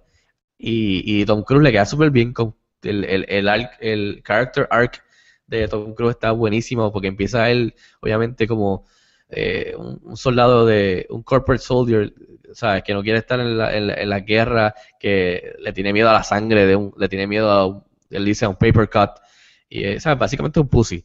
Y, y desde que hace un brinco a ver, obviamente, a entregarnos el Tom Cruise que todo el mundo conoce ya, que es un action star, pues ese, ese arco está súper bueno. Emily Blunt, que es preciosa, aquí es súper sexy, aquí es, tú sabes, le dicen el full metal bitch, porque eh, tú sabes, las partes de acción le queda súper bien. Y en verdad, para mí, es la sorpresa de este año. No le puedo encontrar muchas cosas malas, en verdad. Este, quizás el final es un poquito, maybe un poquito predecible dentro de la historia y es la, la, la más débil de todas, el tercer acto, este, pero satisface igual. Y es inteligente, es sharp, witty, ¿sabes? ¿Verdad? Tienes que ir a verla y hay que verla en el cine porque el, la edición, el trabajo de edición, porque es una película de, de- repetir. Aquí, aquí es algo, una de las cosas también buenas, que el director, este, que no me recuerdo el nombre, el director es este Doug Liman, Doug Lyman, perdón. Este, y el trabajo que hace el, el- el- que está encargado de la edición, hacen trabajando, porque tú dices, diablo, pero ver lo mismo, ver lo mismo, ver lo mismo, no, pero es que cada vez que te enseñan lo mismo, te lo enseñan de diferente, o sea, de otro ángulo, con otros tiros de cámara, de otra perspectiva, con otros personajes, y tú ves la misma escena, y, pero es, o sea, entiendo lo que te digo, como que lo ves de otra manera, no te vas a aburrir, siempre es fresh. Y es cómica y verdad creo, creo que deberían ir a ver. Yo la, le di cuatro estrellas de cinco estrellas. Así que yo, para mí, es una de las películas favoritas de este año. En verdad, Tom Cruise is back. Eh, ese es uno de mis actores favoritos de toda la vida y regardless de su vida personal. Pero aquí el delivery, me da pena que entre tercera en el box office, pero tú tienes a un montón de parejas y de nenas que van a ir a ver Fall of the Stars y lamentablemente creo que Warner Brothers escogió un, un- una mala fecha para ir contra The Our Stars, pero vayan a verla, en verdad está súper, súper nítida. Ok, pregunta rápido. Bueno, eh, zumba, zumba, zumba. tanto para Edge of Tomorrow como Maleficent, ¿vale la pena irlas a ver en 3D? Ninguna de las dos la vi en 3D, lamentablemente en, en el screening que vi de Maleficent y en la premiere de Hechos Tomorrow ninguna fue en 3D. Pero por lo que he leído, quizás maybe Maleficent, maybe por los visuales y, lo- lo- y los colores y las criaturas y el paisaje de, de Maleficent. Pero Edge of Tomorrow no, Edge of Tomorrow es demasiado rápida. Es más, yo no sé si está en 3D en Puerto Rico, yo no sé si esa película... Sí está, pues yo no soy muy fan de 3D. Hay algunas películas que sí funcionan. Yo no creo que para esta, no sé, no la he visto, pero yo asumo que Cuando por... vas a ver una película que, que también existe en 3D, no, no, no te sientas a pensar, mira, esta estaría saliendo para acá.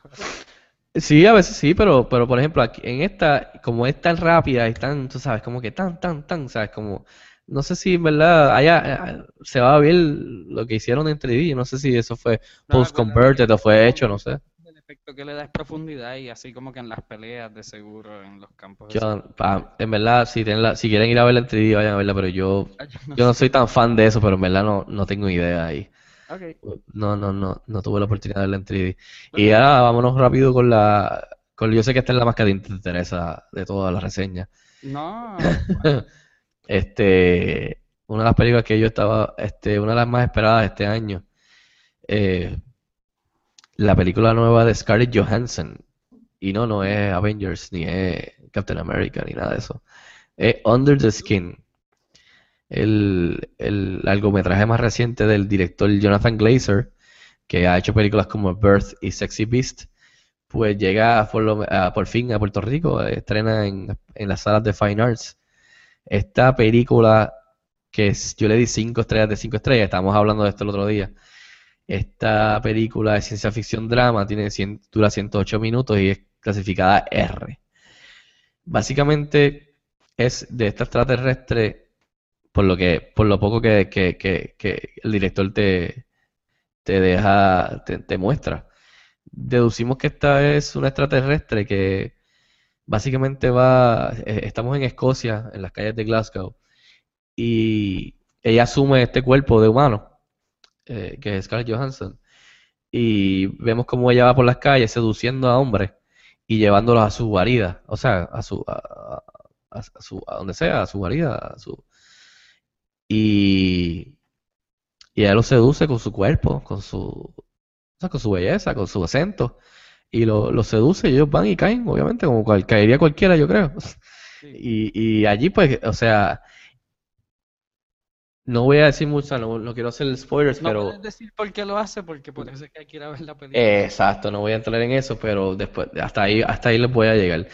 Y la película visualmente, o sea, esta película, lo mejor yo lo dije en la, la reseña, es que esta película es una película que es hipnotizante, que tú te quedas pensando, esta película que te quedas pensando y te quedas pegado por par de días. O sea, todavía uno está pensando en esta película, porque eh, te dejan un trance de que no sabes. O sea, es como que ha- hay, no estoy seguro de lo que acabo de ver, pero sé que, que es algo más allá, mucho, muy por encima de otras películas, especialmente de todos los estrenos que hay durante todos los años. Este, y es algo que se destaca. O sea, yo le di 5 de 5.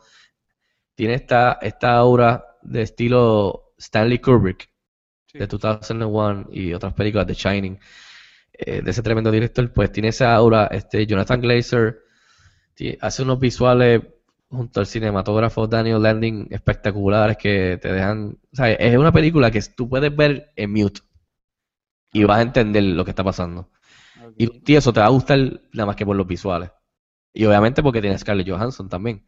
Y aquí Scarlett Johansson, hace el mejor trabajo de su carrera. Olvídate de todas las otras películas, olvídate de las películas de Black Widow, olvídate de esas películas, olvídate de las demás. Esta es la mejor película de ella. Hace de un papel, este, de un personaje que es frío. O sea, obviamente porque es un extraterrestre. Eh, y tú vas vi- viendo la dinámica de cómo este extraterrestre, cada vez que tiene contacto con los humanos, se interesa más por los humanos, se interesa más de cómo funcionamos, se interesa en los sentimientos y cuando ya por fin empieza a sentir lo más cercano a como posible a, lo que es ser un, ser humano, pues ahí que se forma el revuelo, ¿me entiendes? Para no entrar en spoilers. Y tú ves ese, ese, ese development en ella, este, y le queda espectacular, además de que esta es la primera película que ella se hace, ella se despoja de ropa y hace el desnudo, o sea, hace una película eh, desnuda. Eh, y no es nada sexual, es nada así, este, tú sabes, uh, vamos a ver a Scarlett Johansson, ¿sabes? No, no, en verdad lo hace bien bonito, que tiene que ver bien grande con la película, porque obviamente pues, pues tienen que ir a verla para que vean cómo es que ella obviamente, eh, utiliza su cuerpo para seducir a los hombres, pero, sea, eh, sale sí, sale varias veces desnuda, completamente desnuda, pero cuando tú estás viéndolo, tú no estás pensando, diablo, mira, Scarlett Johansson, que es preciosa y para mí, para todo el mundo es sexy, es, ¿sabes? Eh, eh, eh, vamos a decirlo, es una de las actrices que a todo el mundo le gusta y todo el mundo dice, ah, está buena, qué sé yo, ah, que si tiene nalgas, que si, ah, que si tiene los labios, lo que sea. Cuando tú estás viendo esta película, tú estás en un trance y y estás ahí tan hipnotizado que tú no estás ni pensando en ella así. Pa- Para, los que vayan a ir a verla así. Eso, o sea es, que- eso es una gran... si tú piensas ir a ver, ya, vamos a ver a Scarlett Johansson, qué sé yo, pues en verdad va- va- vas a ir a verla y, y no vas a, o sea, no vas a pensar ni en ella así, eh, dentro de, de la historia. Pienso que, como te digo, la música, buenísima, el score está, es, escalo- es que es weird, tiene violines chillando, o sea, es bien escalofriante, bien parecido así a los, a los sonidos y la música de The Shining, si te recuerdas, así bien, bien, eh, es, es algo que es brillante, pero va, o sea, cuando lo veas vas a decir, diablo, pero que, que yo acabo de ver. Como, ah, y esas películas a mí son las mejores. Este, porque, porque se te se quedan contigo, o sea, eh, son bien, una película indie, eh, bien interesante. Yo puse la reseña que, pueden entrar a leerla ahí, puse el, el link al score, que está que es genial. Y de la manera que Jonathan Glazer eh, y Scarlett Johansson grabaron esta película, literalmente, ella se, básicamente ella está disguised en su atuendo y ella le pusieron el pelo corto negro, rizo, eh, oscuro, perdón. Y ella se monta en un van y esta van está este, repleta de cámaras escondidas. Y e- ella va literalmente por las calles de Scotland eh, buscando este, conectar con hombres en la calle y eh, entablar conversaciones con ellos. Y así son las escenas, o sea, eso es ahí interpretado. Esas son horas de footage de ella haciendo eso. Y ella tiene este British accent y, la, y los tipos que están hablando en la calle con ella tienen un acento que tú piensas que ellos son más extraterrestres que ella. Porque el acento de ellos de allí, de, de Glasgow, es... que tú dices, ¿what? O sea, necesitan los, los, los subtítulos de Fine Arts. Pues así filmaron la película. Y eso me pareció interesante porque le da este, este feel de documental. Sí, También bien interesante que, que, que, me pareció. Nada, en resumidas cuentas, tienes que ir a verla, Luis, y no es porque salga ella desnuda. Este, y se lo digo a todo el mundo, vayan a verla. Es una de las películas que se te va a quedar en la cabeza, este, y, y te va a estar, vas a estar, es bien abierta interpretación propia. Tú le puedes sacar, yo todavía, yo nada más la he visto una vez y pienso en ella y le saco mil cosas y, no, y la- y quiero verla de nuevo, a ver si la puedo ir a ver en estos días. ya está en Y Fine Arts ahora mismo. Sí, es porque es, eh, sí, y por lo que yo creo, por lo que, por lo que, por mi experiencia, no sé si va a durar mucho, porque no es una película para todo el mundo. Eso sí, es bien difícil de recomendar. Yo se la recomiendo porque, ves, ustedes nos están escuchando y, y- y yo les digo, mira, para mí eso es una tremenda película. Para mí eso es un masterpiece. Este, va a ser una película que en el futuro, como nosotros hablamos de las películas de Kubrick y las películas de, de, de Orson Welles y las películas de Hitchcock, a la larga esa película, este, van a hablarse de esa, van a, se va a hablar de esa película en el futuro. Yo, o sea, yo pienso, es mi libro. Ahora, alguien puede entrar a verla y dice, "Diablo, esta película, y totalmente odiarla. O sea, que es bien abierta interpretación y tú le vas a sacar lo que le vas a sacar, pero en verdad, yo, yo, yo, yo iría a verla. Y después, si no te gustó, pues no te gustó. Este, yo le di 5 estrellas de 5, puedes ver la reseña completa en cinexpresspr.com. Este, así que Luis, ya sabes, Under the Skin y Hechos Tomorrow, obligado tienes que ver si, si puedes ir a verla. Vamos, vamos. Este, nada, este, básicamente, ah, sí, este, tuve la oportunidad de ver la Million Ways to Die. Este, horrible, horrible, brother. 1.5 de 5 estrellas, sorprendido de lo mala que es. Tiene unos cuantos, uno o dos chistes, pero, brother, really, really bad. O sea, Parece no que sé. la pasaron bien por lo menos, pues, pues para saber qué. ay, yo no sé, lo único bueno de esa película es Charlize Theron y este, ¿cómo se llama el de How I Met Your Mother? Qué Eh, buenísimo, este, Barney, Barney Stinson, el actor se me olvida el nombre. Eh, buenísimo. Pero ah, después, aparte de esos dos, horrible, horrible, ¿verdad? De verdad. No voy a decir mala porque no, no quiero reseñarla. Ok, ok. Este, eh, y entonces, yo sé que tuviste, no, hace unas semanas atrás, el anterior, yo, yo hice, reseñamos eh, X-Men Days of Future Past, pero sé que tuviste la oportunidad de verla, si quieres compartir alguna, ¿qué, qué te pareció? Eh, me gustó, me gustó, muy buena, muy bien hecha. Eh, o sea, en el afán de esta gente de seguir expandiendo sus universos, muy bien. Eh, me gusta que, que juntaron a, a los viejos con los jóvenes, pero el único comentario o, o- o la impresión que me quedé es que pues si están ahora en el... ¿Me puedo ir a spoiler? Claro, la, la, la pasadísima spoiler. sí, sí. Zumba. Eh, sí, digo el último episodio. Eh, pues ahora en el, si en el futuro ahora está todo santo y bueno, el resto de las películas X-Men de ahora en adelante tienen que ser con los viejos. ¿O no? O Bueno, yo lo que... salir y irse por la vertiente de vamos a hacer una historia que pasó en, entre medio de todo este tiempo que nadie vio nunca. Exacto, sí. Yo, yo asumo que la próxima, que ya dijeron que, que X-Men Apocalypse, yo creo que ya mencionaron que va a ser, esta En fue en los tiempo 70, intermedio. De hecho, eso, a eso venía mi duda. esta va a ser en los 80, creo, la nueva, la próxima. Va a ser con los jóvenes. Yo creo que va a tirar más a First Class. Dijeron que ya el escritor de la película dijo que va a ser en los 80 porque el First Class fue en los 60. Esta fue en los 70. La próxima va a ser en los 80. Obviamente, pues va a incluir más a los de First Class. Que eso es lo que, lo que ellos están tratando de hacer, anyways. O sea, tratar de No, tirarlos porque- a los First Class. Pero que va, va a traer a algunos de los de, de los viejos. No sé quiénes, pero, pero yo asumo que sí, que va a ser dentro de este timeline nuevo que nadie vio.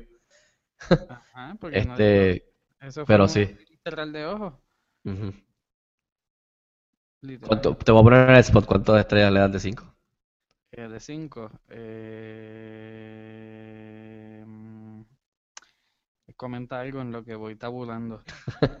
Bueno, después de eso te voy a preguntar cómo las comparas con Captain America The Winter Soldier o con Spider-Man 2, si las has llegado a ver. No, no llegué a ver Spider-Man. Es que no vi la 1. Así que. Ok. No sé, por- nunca me yo, yo entré viendo, yo entré viéndola, mira, yo entré viéndola y en, en mi podcast para atrás lo dije.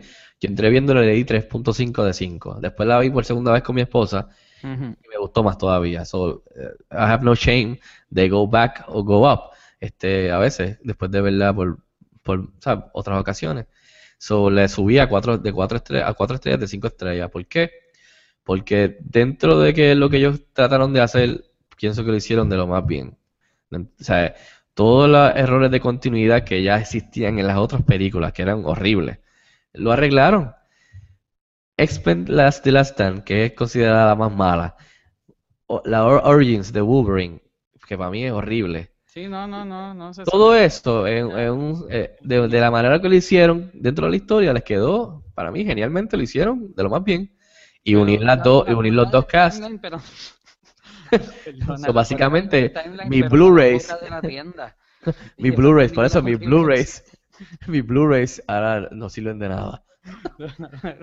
Se han expirado. Sí, no sirven de nada.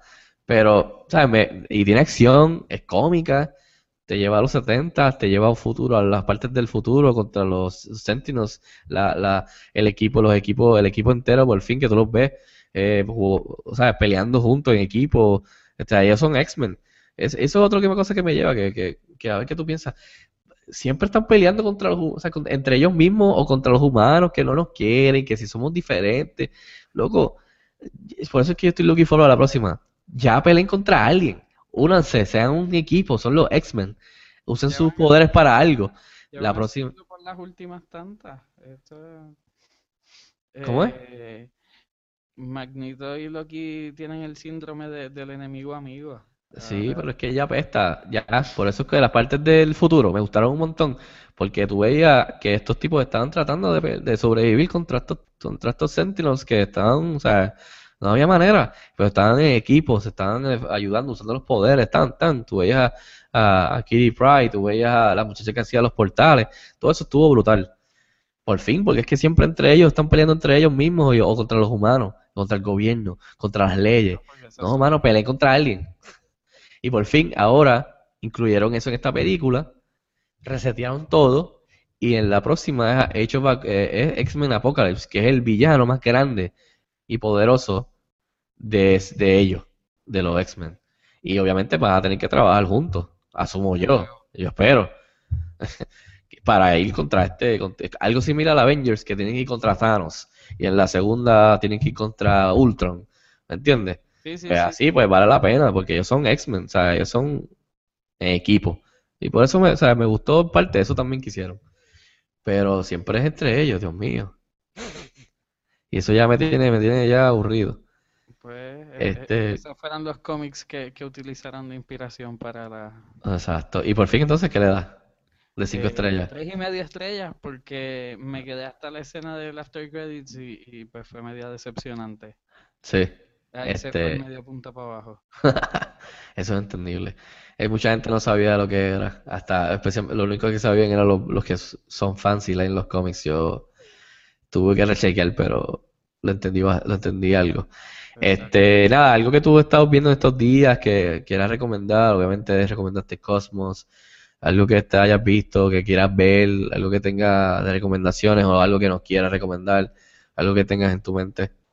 Bueno, tengo en mi mente eh, que quiero ir a ver y no he tenido la oportunidad y de seguro está todavía, pero en los últimos días, porque esas cosas son así, es el documental El Antillano, que es de aquí, es de Betance, está en Fine Arts y entiendo que en algunas salas por ahí, no sé dónde más. Si no estoy mal, tienes algunas amistades que trabajaron en el proyecto, ¿verdad? Que quieras decir, hablar. Por eso lo estoy mencionando. No, no, pero yo sé que- yo sé que- Porque entiendo que debe ser educativo y cultural. Sí, pero eh, diga, dinos ahí un poco que tú, Luis, tra- has trabajado anteriormente y, traba- y, o sea, que, que tienes que, que has trabajado con el área de, del cine en Puerto Rico, que, que, que nos hables un poquito de eso. Sí, eso es cierto, eso va a ser- eso es el cliffhanger para el próximo episodio que me inviten. Vamos a hablar de cómo yo conozco de la industria y, Ok, y well played, well played, ok. Eh, eso va a ser un tema bien interesante en el próximo episodio porque vamos ya casi para dos horas. Eh, pues esto ha sido un récord. Este, Entonces, ok, pues entonces dinos por qué hay que, por qué deberíamos ir a ver el antillano. Dalo- dinos ahí un poquito ahí, danos un hook. Entiendo que es un document es un documental, primero que nada, no es una película per se. Eh, es un documental, es de un, es lo que se dice el último prócer puertorriqueño. Eh, he visto el trailer y me llama la atención, ¿sabes? Entiendo que, que, ¿sabes? Es una buena producción, le han metido así como en muchos documentales hay mucha así grafiquita y ¿sabes? mucha explicación y gráficas y, y se ve, se ve bien, se ve bien interesante. Y no porque conozca a la gente, sino porque vi el trailer y ¿Y dónde la están dando ahora mismo? entiendo que en Fine Arts ¿El de- ¿En los dos pop, en el popular y en el de Miramar o en uno? le confirmo. Eh, además de eso, también me llama la atención y también es de aquí, es pura coincidencia, eh, que está en los cines la comedia de Luis Raúl. Ah, vaya, sí. Raúl. Qué bueno que, Yo que, sé que yo sé que tú lo has mencionado en otras ocasiones y, y también me llama la atención y me interesa ir a verlo porque nunca he visto uno y porque tú me lo has recomendado Sí, sí, yo que me tuve. gusta la comedia y porque me da mucha pena que, que la película número 5 en, en- en la cartelera de aquí sea Blended con Adam Sandler que tiene un monopolio como Franco De Vita con la audiencia de Puerto Rico. Ay, Dios mío. Oye, ya que tiene los, los números, ah, ¿no sale de, no sale en qué posición entró esta, qué ojones? Mira, el, el antillano está en Fine Arts Popular. Ok. Eh, Y no sabes ahí, no te sale si está, en qué posición está, qué ojones, la del Raúl o no sabe, no sale. Te digo ahora. Eh, es que sale el top 5 solamente. Ah, pues entonces no, si está Blended antes que ella, pues está, bien triste eso. Número 5 Blended con Adam Sandler. Por eso, que si no está en el top 5, pues obviamente está en el resto del top 10 no. Y no, y- y no Adam Sandler. Sí, no, eso en verdad Puerto Rico a veces se tira unos chistes malos. Este, bueno que la menciones, esta, esta película está en cine, este, yo tuve la oportunidad de verla, quiero ir y llevar a mi esposa porque nosotros lo conocíamos a él, siempre fue bien amable conmigo y con mi, con mi familia, la- las ocasiones que hablamos, y es, triste obviamente pues que, que él haya fallecido y que ya no esté con nosotros, pero para mí Luis Raúl por lo menos de lo que yo he visto y escuchado, es el mejor stand-up comedian que Puerto Rico ha dado. En vivo, el stand-up de él, yo no estoy hablando de sus personajes y en la, en la, en la- en televisión, que él ha salido con sus personajes, whatever. Yo no soy muy fan de ellos. Pero él, de stand-up comedian, o sea, su stand-up, es el mejor que yo he visto, o sea, de todos los que Puerto Rico ha dado. Y yo he ido a verlo en Bellas Artes, yo he ido a verlo en, en, en no sé si fue, que fue- Yo sé que lo he visto varias veces en Bellas Artes. No pude ir a verlo en el Choliseo porque no tenía algo familiar y no, o sea, no, no pude comprar taquillas e ir a verlo. Y siempre nos arrepentimos porque no, nos arrepentimos, mi esposo y yo nos arrepentimos porque todo el mundo después, ah, estuvo brutal, tú sabes, estuvo como siempre pasa. Y de verdad que estuvo brutal. Yo creo que de los mejores en los, de los que él ha hecho, quizás el mejor. Eh, tienen que ir a verlo, como tú dijiste, en verdad, vayan a verlo y, y qué mejor manera de que honrar que ya no está con nosotros y, su comedia que, que pagar este menos de 10 pesos lo, lo que cuesta hoy día, que yo no sé ni ya, y, y, tú sabes, ir a verlo y reírte un montón, porque te vas a reír un montón, ¿verdad? Siendo fan de él o no. Si tú entras ahí sin nunca haber visto un, un, concierto de él o un stand-up de él, eh, básicamente es, como si tú lo hubieses ido a ver el, el Choliseo. Eh, y es verdad, estuvo, está súper, súper, súper cómica. Y es verdad, de, la- de las mejores comedias del año, aunque no, no lo puedan, o sea, no lo puedas o no lo vayan a mercadear así, porque es de Puerto Rico y tú sabes, y, y no está, no es Blended de Adam Sandler o no es Ay, Maleficent ¿Cuánto, dura? Llega, dura su hora y media por lo menos. Eh, o sea, Ya, yo creo que dura, yo creo que dura casi dos horas. wow. Sí, es el más largo. Y eso a mí me encantó porque cuando uno está ya caliente, que está uno, tú sabes, como uno dice, ya uno warm up, y ya uno está ahí, que, que cuando, entonces usualmente los de Bellas Artes, ya él se cortaba y tú, ah, te quedabas con ganas. Sí, Pero eso aquí me fijé. durar como una hora. Exacto, pero aquí, incluso en la película, él lo dice, él, él- él- él dice algo de que, que, que, que siguió y siguió y siguió y que, porque estaba tan pompeado Sí. eh, eh, con la experiencia, que él siguió y siguió y siguió y que llegó a las dos horas, que creo que era un récord de él. So, yo creo que sí, yo creo que, o sea, no sé si, no sé si termina haciéndolo porque sí, obviamente tiene, tiene sus partes editadas para que haga más sentido. sí. Este, pero puede ser que sea más de, ¿sabes? Puede que sea dos, dos horas o de- definitivamente más de una hora y media. Pero sí vayan a verla. Eh, Bueno. Y, y si han durado hasta aquí, ¿qué nos queda? Bueno, exacto. Sí, estamos aquí en este super edition de, de, de dos horas. porque no tuvimos podcast la semana pasada.